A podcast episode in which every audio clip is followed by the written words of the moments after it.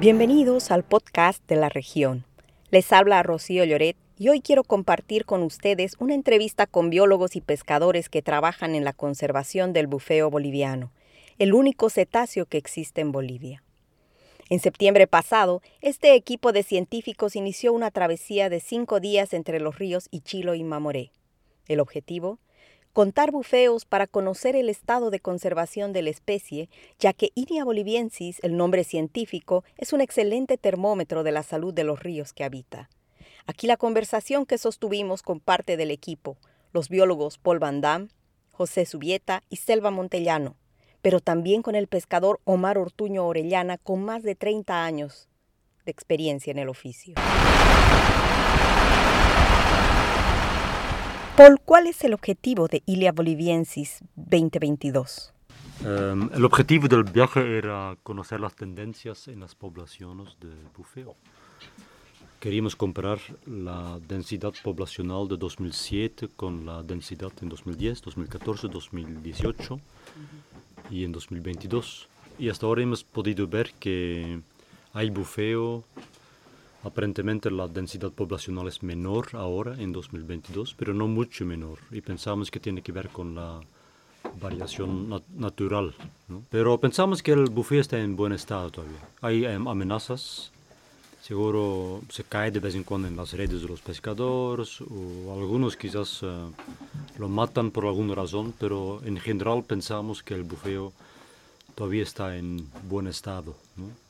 No, en este momento el bufeo está como vulnerable a la extinción en el libro rojo y este año vamos a hacer un nuevo libro rojo en conjunto con el ministerio y vamos a recategorizar el bufeo boliviano tomando en cuenta los resultados de este año. Entonces, después de analizar los resultados, vamos a dar una recomendación a la gente que van a escribir el libro rojo.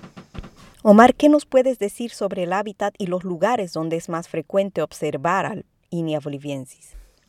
Sí, nosotros como pescadores siempre teníamos eso, de que esa observación de que siempre en los bolsones, en los de manso les gusta estar a los bufeos porque es un lugar hondo y manso donde a ellos les gusta descansar. Otra de las cosas que yo he estado observando en este viaje es que cambia. En este mes de septiembre, por ejemplo, lo he, lo he notado que el bufeo está más tranquilo, o sea, no está agitado, no está en movimiento. En cambio, en los meses de azibada, cuando los cardúmenes están azibando, lo que es en julio y agosto, el bufeo está bien activo. Entonces, cosa de que e, eso a diferencia he estado viendo ahora. Entonces puede ser, eso es que no hemos estado viendo mucho este viaje. Selva, por favor. ¿Cuál será la metodología de la clasificación de datos que se han registrado en esta expedición? Bueno, yo pienso que ha sido súper importante ver la, metodología, ¿no? Que si todavía se podrían hacer cambios o mejoras.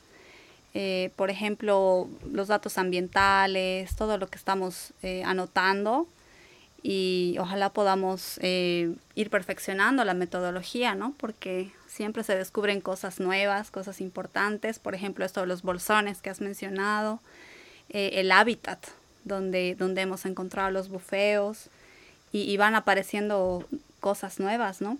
También, por ejemplo, eh, observaciones extras que pueden en algún momento tal vez relacionarse con la presencia del bufeo. Hemos visto cómo ha ido aumentando la, diversidad de especies, hemos visto capibaras, lagartos, aves, a medida que hemos ido avanzando. Entonces creo que es interesante ver eh, si se pueden hacer mejoras en la metodología. Creo que eso es lo que más nos va a ayudar de esta expedición. He visto que tienen una larga lista de datos que están tomando. ¿Cuáles crees que van a ser clave? ¿La, distancia o todos y cada uno tiene una importancia a la hora del informe final? Bueno, yo pienso que todos son súper importantes, ¿no?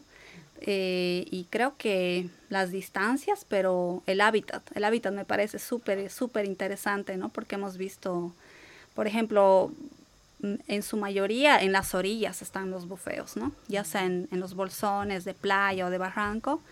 Eh, en las, al centro del río, por ejemplo, han sido menos los avistamientos que hemos tenido. Entonces creo que eso va a servir para, para ir analizando, ¿no? ¿Dónde, están? ¿Dónde se los ve? Finalmente, Pepe, ¿qué podemos decir de la llegada del paiche al río Ichilo, uno de los hábitats de Inia boliviensis? Bueno, ahora algunos colegas están haciendo algunas investigaciones previas como un seguimiento para ver la invasión, el proceso de invasión. Eso se está haciendo no con mucho esfuerzo, el esfuerzo que se puede hacer depende siempre de los recursos que existen, pero en la medida de las posibilidades se está haciendo un seguimiento de la invasión del país. Eh, sería importante tal vez hacer más esfuerzo en esto para determinar realmente si el país se está expandiendo como se ha predicho en algunos modelos o en otros y eh, sería importante hacer más esfuerzo para tratar de hacer este monitoreo sobre la eh, invasión del paiche. Probablemente también podría afectar las poblaciones de bufeo de algún modo, pienso, porque compite un poco por las mismas presas. El pescado chico lo come el bufeo y lo come también el paiche, entonces eventualmente pienso que podrían competir en algunos hábitats el paiche y el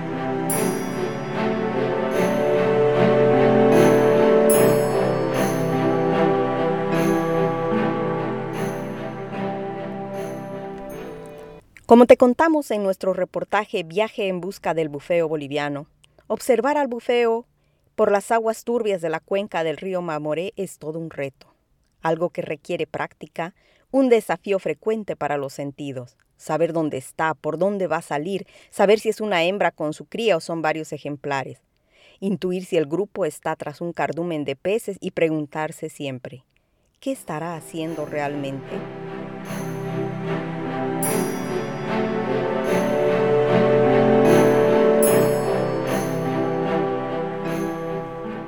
Este es un podcast de la región, el primer medio digital especializado en medio ambiente de Bolivia. Encuentra toda la información que necesites sobre IMIA boliviensis en nuestro portal laregion.bo. Gracias por escucharnos.